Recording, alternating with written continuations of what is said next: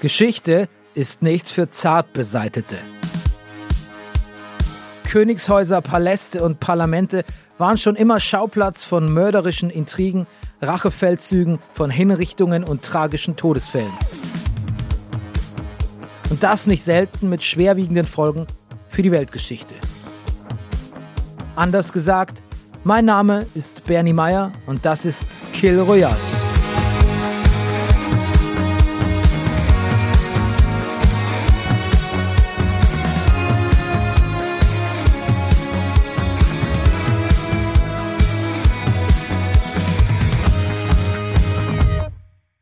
Folks, für diese Folge wollen wir mal nicht nur stur auf Königshäuser schauen, die bei uns vor der Haustür liegen, sondern nach China. Denn jetzt mal ganz ehrlich, was weißt du über die chinesischen Königshäuser? Äh, meinst du mich jetzt? Ja, zum Beispiel. Sag doch mal. Also, nicht so viel. Na, siehst du, das ist doch dann super. Ist es super, dass ich was nicht weiß? Ja klar, weil das untermauert ja meine These, dass wir nicht genug wissen. Das war perfekt. Perfekt. Okay, cool. Danke, Bernie. Also gut, dann machen wir weiter. Du, ich weiß noch ganz viele andere Sachen nicht. Also zum Beispiel das holländische Königshaus. Gar keine Ahnung. Abseits könnte ich dir auch nicht erklären. Und Ja, ist gut. Danke dir. Ich wollte jetzt eigentlich nur über das chinesische Königshaus sprechen, wenn es für dich okay ist. oh ja, klar, sorry, ey. Manchmal geht's mit mir. Ähm. Ah, warte mal. Da, da, das hat gerade geklingelt, oder? Hast du nicht auch gehört hier die Klingel? Äh, nee, ich hab nichts gehört. Doch, doch, doch. Ganz deutlich hier. Das war die Klingel. Das ist safe der DRL-Mann. Äh, ich gehe mal ganz schnell nachgucken und ihr macht hier. Ja, also ihr wisst ja, ich. Ja, ich bin schon weg. Ja, ja, Guido ruhig. Ich mach da mal alleine. Meine Damen und Herren, heute geht's bei Kill Real um Cixi, die letzte Kaiserin Chinas.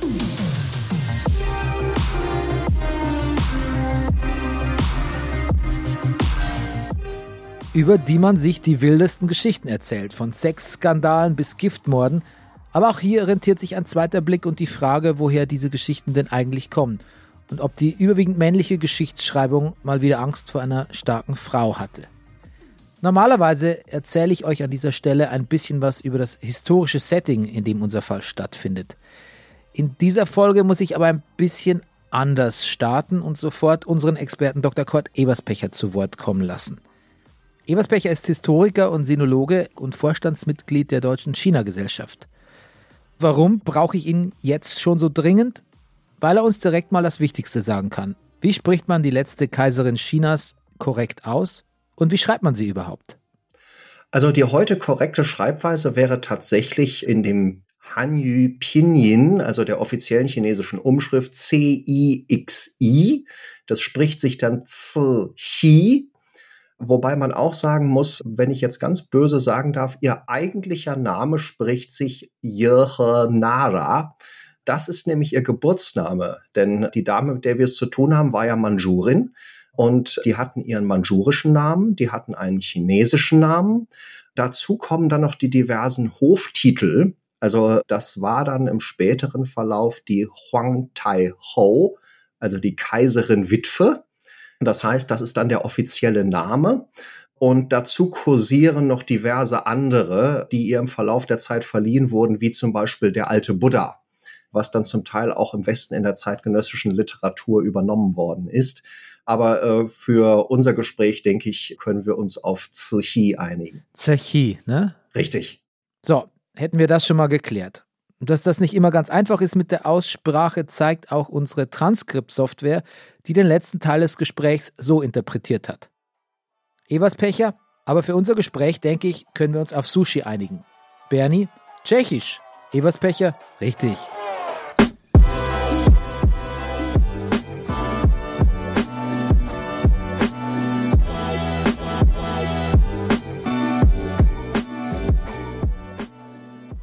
Im Jahr 1835, als Cixi geboren wird, ist China in keinem guten Zustand. Und das liegt an übergriffigen Kolonialisten, in diesem Fall aus Großbritannien. Da gibt es langwierige und komplizierte Handelsbeziehungen mit Europa, aber vor allem eine sehr leidgeprüfte Verstrickung mit dem Vereinigten Königreich und die nennt sich Opium. Und mal ganz vereinfacht gesprochen, Großbritannien ist Folgendes aufgefallen. Ey, wenn wir die Leute in China von Opium abhängig machen, dann kaufen die das auch bei uns. Die Grundlage davon war zunächst einmal, es gab eine Opiumsucht und die wurde massiv befördert, weil Großbritannien ein Handelsgut brauchte, das man gut nach China ausführen konnte. Das hatte damit zu tun, man hatte den Teehandel, man importierte Tee aus China und es musste zunächst mal mit Silber bezahlt werden. Das heißt also, äh, Silber floss nach China hinein und man hatte kein vernünftiges Handelsgut, das in einem ähnlichen Umfang nach China eingeführt werden konnte. Und dann verfiel man auf das Opium. Und das beförderte wiederum die Opiumsucht in China selbst. Und das lief so erfolgreich, dass Großbritannien bald anfing, das Opium nicht mehr aus dem Osmanischen Reich zu beziehen, sondern gleich selbst in Indien anzubauen. China versuchte diese Opiumsucht in den Griff zu bekommen. 1839 wurde mit Lin Zexu ein eigener Kommissar nach Kanton entsandt, der diesem Treiben der Ausländer was ja Schmuggelhandel war, ein Ende bereiten sollte. Und das war dann der Auftakt zum ersten Opiumkrieg der von britischer Seite inszeniert worden ist und dann damit endete, dass fünf chinesische Häfen geöffnet wurden, Hongkong als Kolonie abgetreten werden musste, die Ausländer Gebiete und Vorrechte erhielten. Und als wäre das nicht schon absurd genug, muss China auch noch sehr hohe Entschädigungen an Großbritannien zahlen. Das ist so ein bisschen wie der Bully, der dich erst verprügelt und dir dann noch dein Essensgeld abnimmt, aber will, dass du es ihm freiwillig gibst. Das ist die Zeit, in die Tsushi hineingeboren wird. Dabei hat sie zunächst Glück. Sie wächst als ältestes von fünf Kindern in einer angesehenen Familie auf. Ihr Vater stammt aus der Manchu-Linie. Die sind in China eine große Nummer und das hat für Tsushi sogar körperliche Vorteile. Denn als Manchu werden deine Füße nicht gebrochen.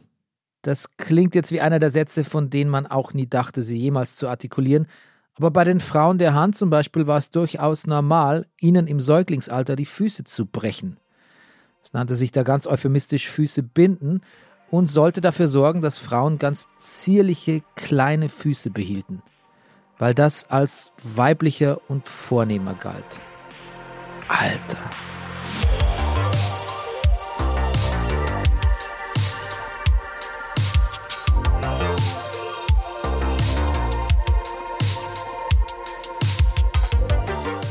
Hier kommt eine wichtige Anekdote. Tsushis Urgroßvater ist Aufseher der Schatzkammer des Kaisers. Und eines Tages fehlen da 9 Millionen Silbertäl. Das ist die Währung damals, deren Wert übrigens von Provinz zu Provinz wechselt. Viel Spaß beim Umrechnen. Nun, die Kohle fehlt in der Schatzkammer und man weiß zwar nicht, wer es war, aber man weiß immerhin, wer nicht aufgepasst hat. Tsushis Urgroßvater. Und der wird verurteilt zu 43.200 Täl Schadensersatz, wenn man so will. Doch dann stirbt er und wir wissen ja alle, das letzte Hemd hat keine Taschen. Deswegen gehen die Behörden einfach weiter zu den nächsten Angehörigen und jetzt soll Zerschis Großvater wenigstens die Hälfte zahlen. Schuldenerben bis heute eine ganz besonders anständige Kulturtechnik von Staaten. Der Großvater fragt sich natürlich, woher er 21.600 Täl kriegen soll und zahlt, was er zahlen kann. 1600 Täl. Reicht nicht ganz und der Großvater kommt ins Gefängnis. Seine letzte Hoffnung sind jetzt Zoshi und die Familie. Und die rackern sich ab, um das fehlende Geld zusammenzukratzen. Zoshi erzählt später, dass sie ihren Teil durch Näharbeiten dazu verdienen musste. Da sie das älteste Kind ist, spricht der Vater ganz offen mit ihr über solche Dinge wie die Schulden des Urgroßvaters. Und das ist unüblich für ein Mädchen. Doch dadurch bekommt sie Einblicke, die sie eigentlich gar nicht bekommen dürfte. Das Happy End dieser ganzen Anekdote will ich euch aber nicht vorenthalten. Die Familie schafft es tatsächlich, den Opa aus dem Schuldenknast auszulösen. Zishis Vater lässt sich sogar zu dem Kompliment hinreißen, diese Tochter ist mehr wie ein Sohn. Und auch wenn wir das heute vermutlich als most underwhelming Vaterkompliment ever einschätzen würden, zu der Zeit war das ein sehr tolles Lob. Gut gemacht, kleine Sushi. Hm, das wäre eigentlich auch ein Gutes Kinderhörspiel, oder? Die Abenteuer der kleinen Zischi. Heute Zischi näht Opa aus dem Knast.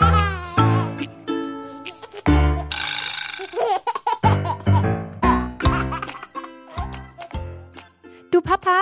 Ja, Zischi? Wie viele Beutel muss ich noch nähen, bis Opa wieder zu uns darf? Nur noch 5687, kleine Zushi. Aber mir bluten schon die Finger und das macht gar keinen Spaß, Papa. Aber Zushi, möchtest du etwa, dass Opa im Gefängnis versauert? Nur weil sein Papa damals die Tür von der Schatzkammer offen gelassen hat, als er eine Pinkelpause gemacht hat? Nein, Papa, natürlich nicht. Du hast recht. Jetzt habe ich wieder viel mehr Lust, mir die Nadeln in die Finger zu rammen, bis ich in den frühen Morgenstunden erschöpft zusammenbreche. Juhu! Das ist meine Zushi. Als wäre sie mein Sohn. Aua, aua. Das waren die Abenteuer der kleinen Zishi.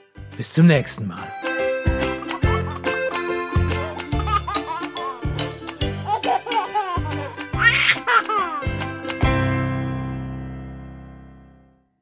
Vom Kinderhörspiel kommen wir jetzt aber sehr schnell zu den erwachsenen Themen.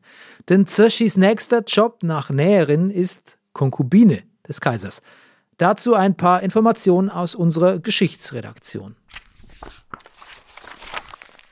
Der Harem eines chinesischen Kaisers im 19. Jahrhundert setzte sich aus einer Kaiserin, zwei Gemahlinnen, elf Nebenfrauen und zahlreichen Konkubinen zusammen. Die Nebenfrauen wiederum waren in unterschiedliche Ränge unterteilt. Der Großteil der Frauen des kaiserlichen Harems stammte aus Familien der acht Banner, wies also entweder eine Mandschu, Mongolen oder Han-Abstammung auf.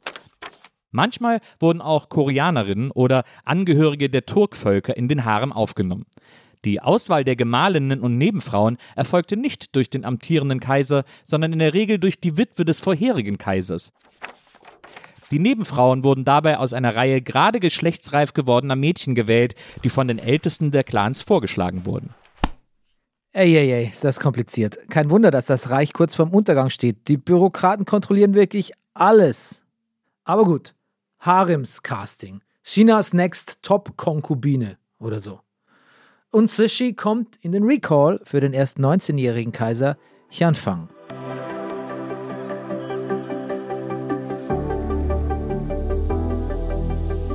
Wenn die eigene Tochter im Harem des Kaisers landet, ist das im Zweifelsfall doch eine Ehre. Das muss die Familie doch gesellschaftlich aufwerten, oder? Ist das ein Grund zum Feiern?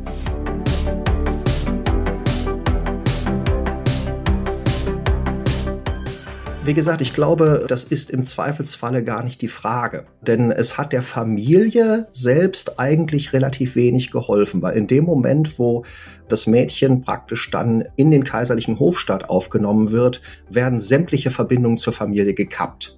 Also es gibt praktisch keinen direkten persönlichen Austausch mehr. Sonst, also der Vater hat dann noch einen relativ guten Posten gehabt, ist dann aber auch schließlich während der Taiping-Rebellion entlassen worden, weil er sich zu früh von seinem Posten entfernt hatte. Und insofern scheint die Familie selbst davon eigentlich nicht nennenswert profitiert zu haben.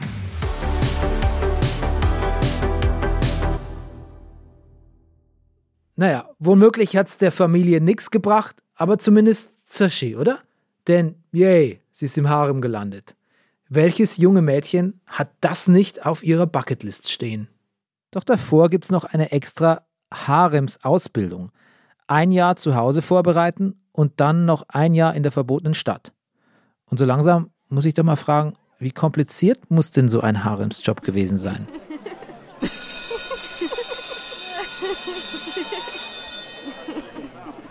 So, Mädchen, alle wieder in den Klassenraum. Kommt, kommt, der Haremsunterricht beginnt.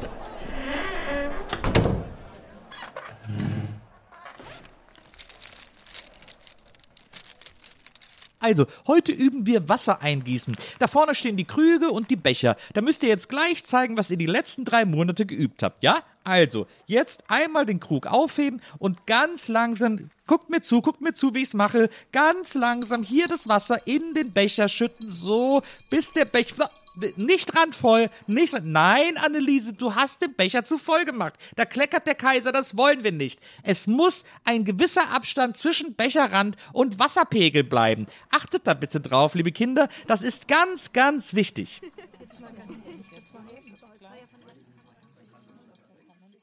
Wenn die Zeit der Ausbildung dann aber vorbei ist, dann geht doch sicher endlich das gute Haremsleben los, oder? Herr Everspecher, wie lebt sich's da so? Trist.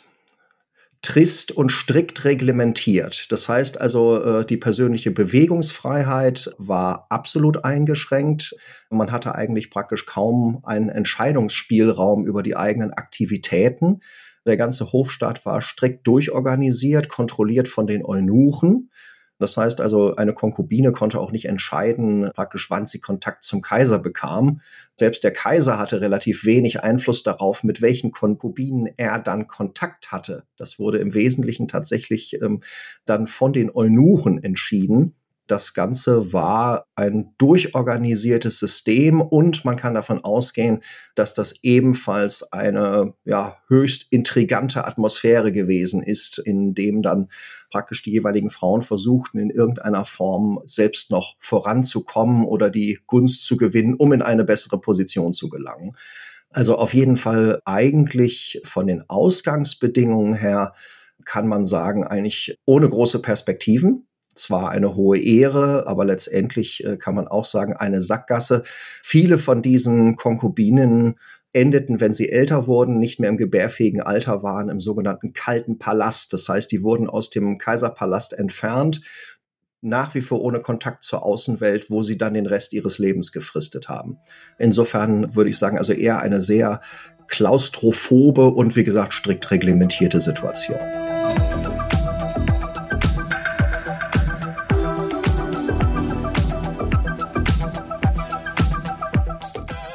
Und so dümpelt auch Zishi dahin. Der Kaiser scheint sie gar nicht wahrzunehmen, im Gegensatz zu ihrer Kollegin Chen. Der Kaiser selbst sorgt für einen kleinen Palastskandal, als er sie plötzlich direkt von der Konkubine zur Kaiserin erhebt. Aber wer soll ihn auch aufhalten?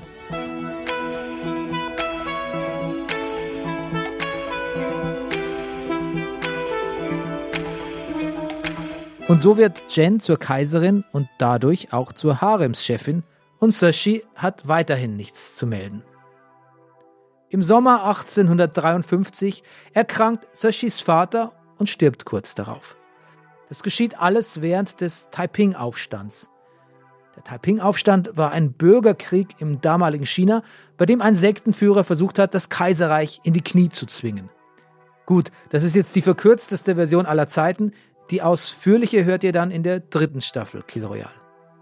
Jedenfalls war dieser 13 Jahre andauernde Bürgerkrieg der opferreichste der Menschheitsgeschichte mit, festhalten, 20 bis 30 Millionen Toten.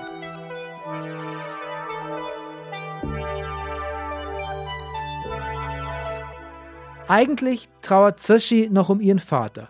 Doch jetzt wagt sie sich aus der Deckung und gibt dem Kaiser einen Ratschlag, wie er auf den Aufstand reagieren könnte. Was für ein Affront! Eine Konkubine fünften Grades zeigt dem Kaiser Lifehacks, also Kriegshacks. Doch ihr Engagement zeigt Wirkung, auch wenn das vielleicht gar nicht so beabsichtigt war. Zirshi steht plötzlich auf des Kaisers Tanzkarte. Im Alter von 20 wird sie nicht nur eine seiner Favoritinnen, sondern auch schwanger. Am 27. April 1856 bringt Zershi des Kaisers einzigen Sohn und damit den Thronfolger Tonji zur Welt.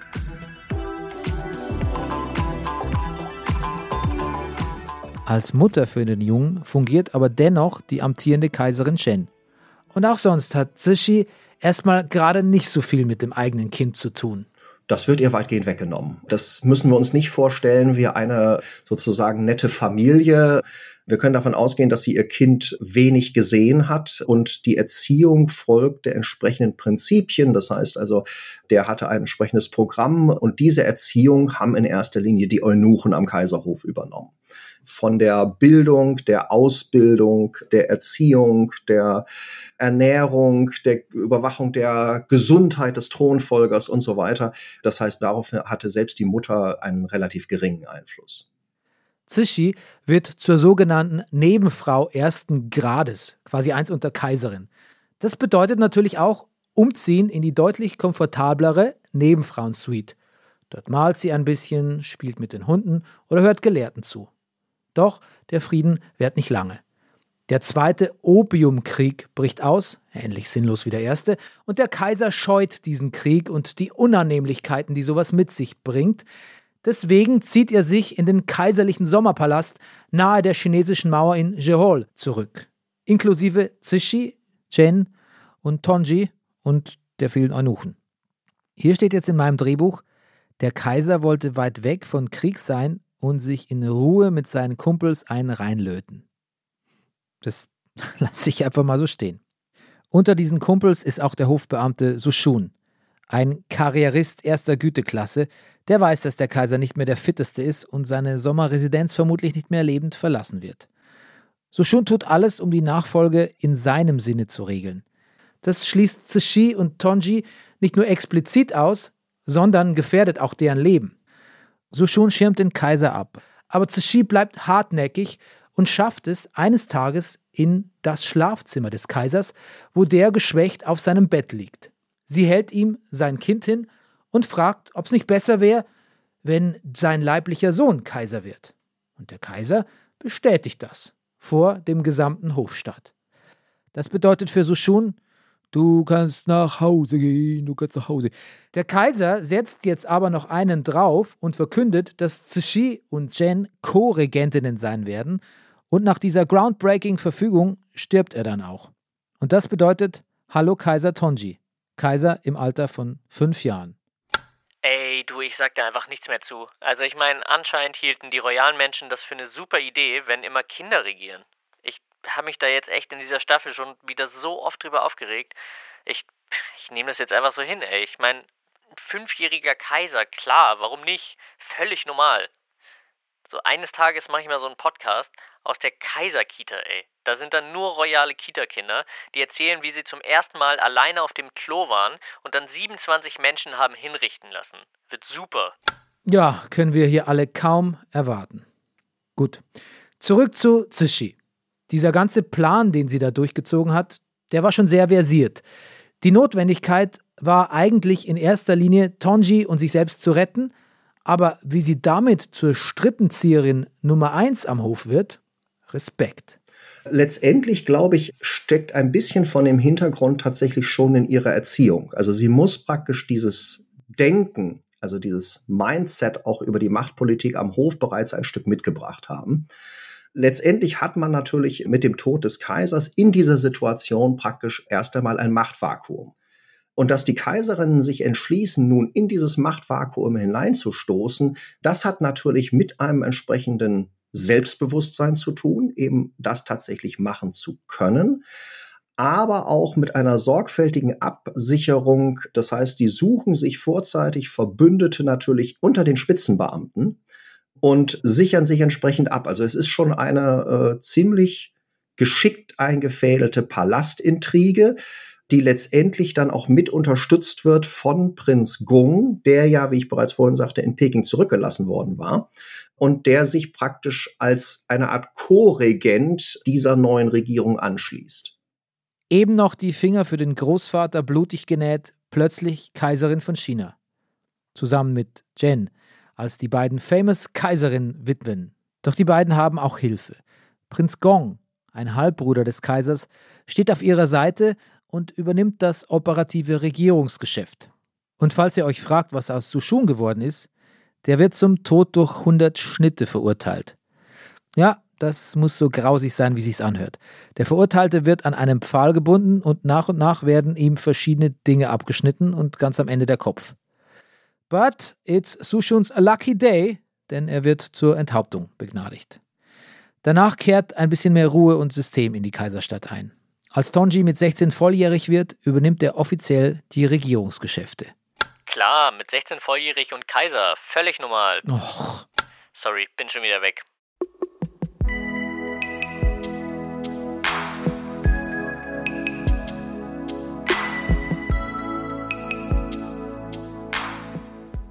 Es heißt, der junge Kaiser habe jenen Regierungsgeschäften nicht allzu viel Interesse entgegengebracht. Zum Beispiel versucht er, Prinz Gong herauszuwerfen, aber da geht Sashi sofort dazwischen. Zwei Jahre nachdem er die Geschäfte in die eigene Hand genommen hat, erkrankt der Tonji an Pocken und stirbt nach wenigen Wochen. Oder lag es doch an einer Syphilis, die er sich im Bordell geholt hat? Richtig, die Gerüchte gibt es. Das ist nicht bestätigt. Er hatte auf jeden Fall eine schwache Gesundheit, ist dann an den Pocken erkrankt. Das heißt, ob dahinter noch äh, zum Beispiel Syphilis, Opiumsucht oder ähnliches steckten, das ist schwer zu sagen. Da kann man tatsächlich nur Mutmaßungen anstellen. Und da gibt es auch dann gegenseitige Schuldzuweisungen. Denn auf der einen Seite ähm, haben wir die Schuldzuweisung an die Hofbeamten um ihn herum, die eben angeblich ihn auch zu diesem Lotterleben verleitet hätten. Es gibt gleichzeitig auch die Schuldzuweisung an die Regentin, insbesondere Zichy, die eben ihn auch gar nicht zur Entfaltung lassen kommen wollten. Das hatte unter anderem damit zu tun, dass Zichy über ihn nachhaltig und sehr ernsthaft verärgert war, weil er 1872 geheiratet hatte und zwar nicht die Kandidatin, die Zechy für ihn ausgesucht hatte, sondern das muss wohl eine Liebesheirat gewesen sein, auf jeden Fall mit einer Kaiserin, die eben nicht ihren Wünschen entsprach. Und das heißt, man hatte dann eine Konstellation, in der im Nachhinein betrachtet Zechy wohl bereit war, einiges zu tun, um seine Regierung auch möglichst schnell zu beenden. Alles weitere ist dann Objekt der Spekulation. Nach dem Kaiser ist vor dem Kaiser und Zixi und Jen brauchen einen neuen Regenten. Und da beweist sich erneut, dass sie sich von niemand was vorschreiben lässt. Denn anstatt jemand aus der Kaiserfamilie zu nehmen, wie sie es gehört, macht sie ihren Neffen, den Sohn ihrer Schwester, zum neuen Kaiser. Prinz John I. heißt er und sitzt also plötzlich auf dem Thron. Und eine langsam des Hof-Hickacks müde Jen lässt Zixi gewähren und stirbt dann auch 1881. Na, kommt ihr doch mit? Ja!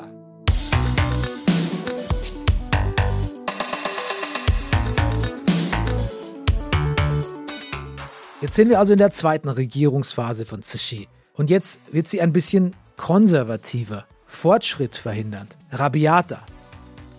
Eigentlich Dinge, die China in der Situation eben genau nicht braucht. Es müsste wieder ein bisschen Bewegung in das Land kommen, Aufregung, Progression. Doch Tsushi ist dafür nicht zu haben. Sie wirkt irgendwie vom Zeitgeist abgehängt. Selbst mit ihrem Best Buddy Prinz Gong überwirft sie sich, weil er es für keine besonders gute Idee hält, dass sie einen neuen monumentalen Sommerpalast bauen will. Und als der neue Kaiser, der jetzt Guangzhou heißt, volljährig wird und unbedingt das Ruder übernehmen will, sagt Tsushi, wisst ihr was? Leckt mich doch am Arsch, ich bin raus. Und der Kaiser legt sofort los, hat ohne Ende Ideen, um das Land voranzubringen, ja neu zu erfinden. Aber wie reagieren die Leute, wenn jemand sagt, das machen wir jetzt mal ganz anders? Hm, na, weiß das jemand? Du da vorne? Sie sagen, ah toll, endlich machen wir mal etwas neu? Hm, nein, leider nicht. Äh, du? Ah, ich? Äh, Sie sagen, das ist eine gute Idee, wir haben es viel zu lange gleich gemacht. Ja, auch das trifft es leider nicht ganz. So, jetzt aber. Du? Sie sagen, war, hau ab. Nein, Veränderung ist böse. Veränderung ist Satan. Ganz genau. Das gibt eine Eins. Oh, danke. Konservative Kreise in China rasten aus und haben die Befürchtung, dass der junge Kaiser ihnen jetzt alles kaputt macht, was sie sich in all den Jahren so schön aufgebaut haben. Mann, unsere schöne Korruption, äh, Tradition. Und wen bitten sie jetzt um Hilfe? Natürlich, unsere Zischi. Abenteuer der kleinen Zischi. Heute Zischi kann's nicht lassen.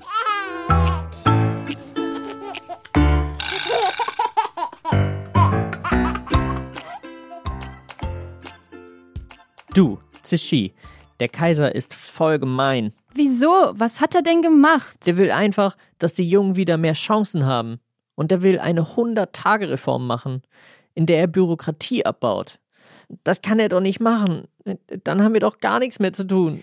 Ja, Menno, das ist aber wirklich voll gemein von dem. Ja, sag ich doch. Blöder Kaiser, blöder, blöder Kaiser. Äh. Warte mal, ich hab ne Idee. Echt?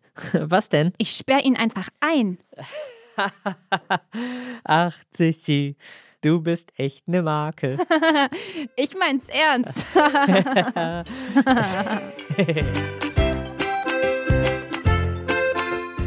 Das waren die Abenteuer der kleinen Zichi. Bis zum nächsten Mal bei unserer Folge Zishi beim Zahnarzt. Ja, und so hat sie es tatsächlich gemacht. In einer Art Staatsstreich reißt sie die komplette Macht wieder an sich und schickt Guangzhou in den Hausarrest. Oh no, Zishi! Stolpert sie jetzt über die eigene Hybris?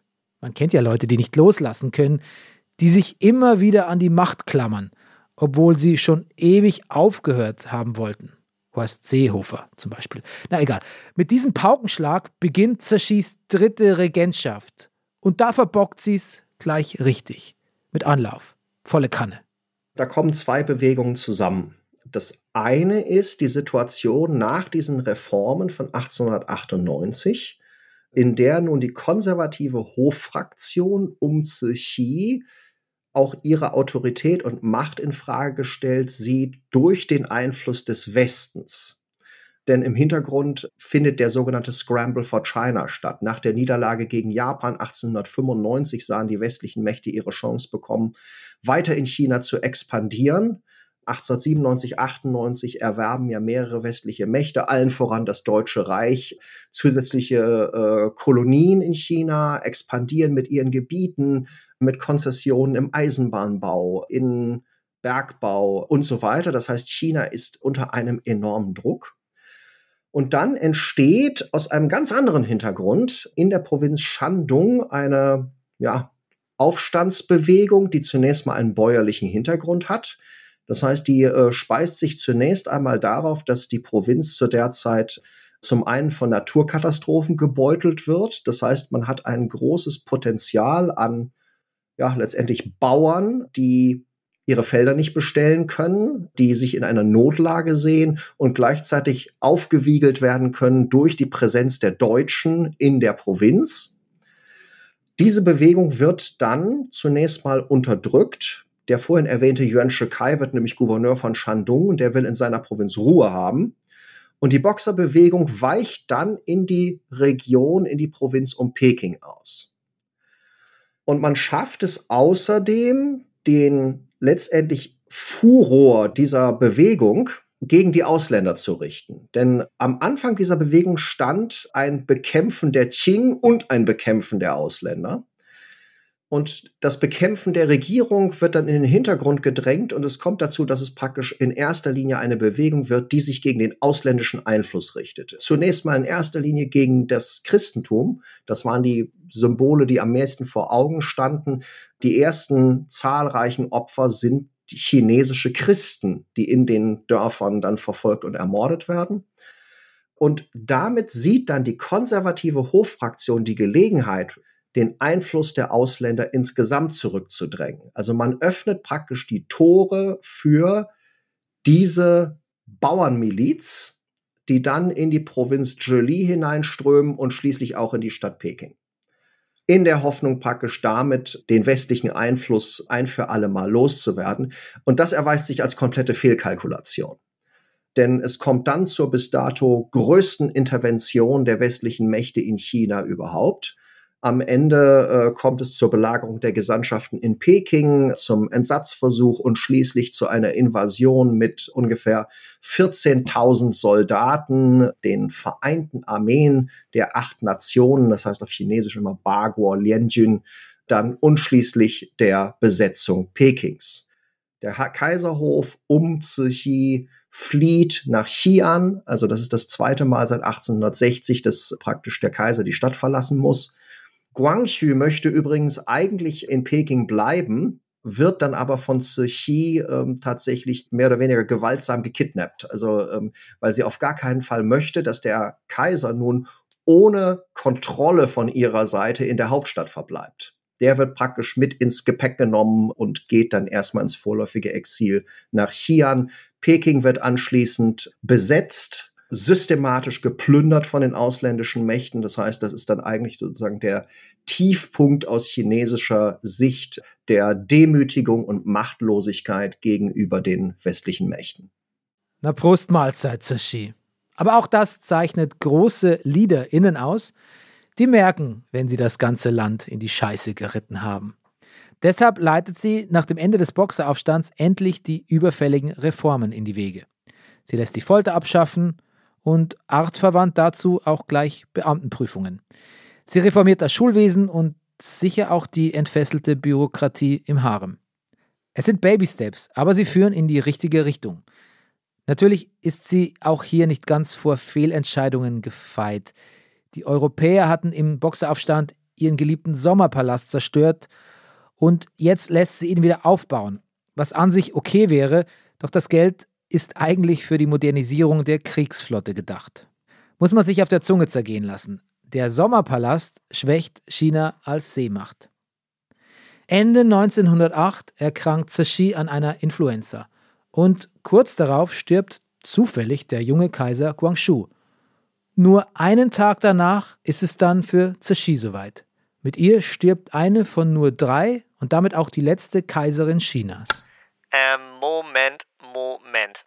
Das ging mir gerade ein bisschen zu schnell. Also, wieso ist der Kaiser denn einen Tag vor ihr gestorben? War der auch krank oder wie? Naja, das ist es ja. Nee, der war nicht krank, aber man hat Spuren von Arsen in seinem Leichnam nachweisen können. Also zum einen kann es sein, dass sich äh, Arsen zum Teil noch in den Knochen anreichert. Das heißt, dass man eventuell Spuren davon tatsächlich dann auch noch in den Überresten nachweisen kann. Das fällt ja üblicherweise sonst nicht vom Himmel. Das Zweite ist, dass es schon frühzeitig Gerüchte darüber gegeben hat, dass das kein Zufall gewesen ist. Und da muss man auch sagen, das müsste schon ein ziemlich grandioser Zufall gewesen sein, dass nun der Guangxu-Kaiser praktisch fast zur gleichen Zeit stirbt wie Zichi selbst. Und es wäre von ihrer Seite insofern plausibel, weil sie es wahrscheinlich nach der gesamten Vorgeschichte nicht ertragen hätte, mit dem Gedanken zu sterben, dass Guangxu es am Ende doch noch schafft, selbst zu regieren. Also sie hat sozusagen dann am Schluss die Weichen gestellt. Der Nachfolger war bereits bestimmt. Und es gibt auch die Version, das würde übrigens zusammenpassen damit ähm, mit dem Befund von Arsen, dass er tatsächlich mit Gift ermordet worden ist, dass man unter anderem angenommen hat, dass das Datum seines Todes sogar gefälscht worden ist, um Gerüchten aus dem Weg zu gehen, dass sie das tatsächlich initiiert hätte. Also es ist nicht nachweisbar, aber letztendlich halte ich die Version für sehr plausibel, dass sie dafür gesorgt hat, dass praktisch der Guangxi-Kaiser sie nicht überlebt. Kurz vor ihrem Tod hatte Cixi aber auch noch ein Ass im Ärmel und er nennt den erst zweijährigen Puyi zum Thronerben, der die meiste Zeit seiner Kindheit ein entmachteter Grüßkaiser bleiben wird und am Ende als Bürgerlicher stirbt. Zu sehen auch in Bernardo Bertoluccis mit neun Oscars ausgezeichnetem Film Der letzte Kaiser. In der Geschichtsschreibung wird Zashi meistens als dekadente, machthungrige und auch grausame Person erzählt. Die Rede ist von Folter und Orgien. Man sieht sie als eine Frau, die sich nimmt, was sie will, ohne Rücksicht auf Verluste. Also ganz anders als ihre männlichen Pendants, ne? Aber wie kommt dieses seltsame Bild zustande? Da sind zwei Namen entscheidend. Edmund Backhouse und George Morrison, nicht Harrison. Morrison ist zur damaligen Zeit Peking-Korrespondent der Times und hat in Backhouse einen Kontakt, der behauptet, er könne haarklein erzählen, was im Palast so abgeht. Und so diktiert er seine seltsam geifernden Fantasien direkt in den Stift von Morrison, der die Geschichten dann den LeserInnen der Times zugänglich macht. Später behauptet Backhouse sogar, er habe selbst Sex mit Sashi gehabt. Ist natürlich alles Quatsch und basiert auf rassistischen Stereotypen, die damals von der weißen Mehrheitsgesellschaft noch nicht hinterfragt wurden. Schon bedenklich, wie lang und hartnäckig sich so ein Gerüchtescheiß hält, wenn er einmal in der Welt ist.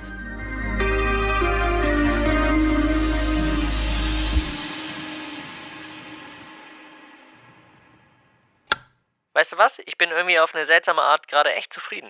Ja, wieso das denn? Naja, also waren zwar wieder viele Kinderherrscher heute, aber eigentlich hat ja Zichi die ganze Zeit regiert. Und die war erwachsen. Gut, aber das ist ja auch kein Garant für erwachsene Entscheidungen, wie man heute gehört hat. Ich sag nur Sommerpalast. Naja, ich, also das. Sorry. wollte ich nicht runterziehen. In diesem Sinne, tschüss, bis zum nächsten Mal. Nächstes Mal bei Kill Royale. Peace-Ikone, Spinnrad-Promoter und Politiker. Gandhi. Wir schauen uns an, wie er Indiens Unabhängigkeit gewaltfrei erzwingen konnte, aber einen hohen Preis dafür zahlen musste. Er und sein ganzes Land.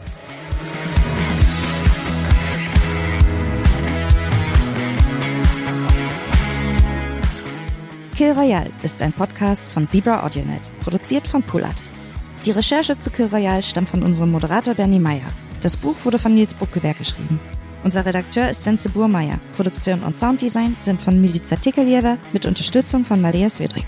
Unser besonderer Dank geht an Dr. Kurt Eberspecher, Felix Böhme, Paula Georgi, Jesse Götz und Charlotte Steinbach. Unser Titelsong ist Easy Way Out von Roosevelt.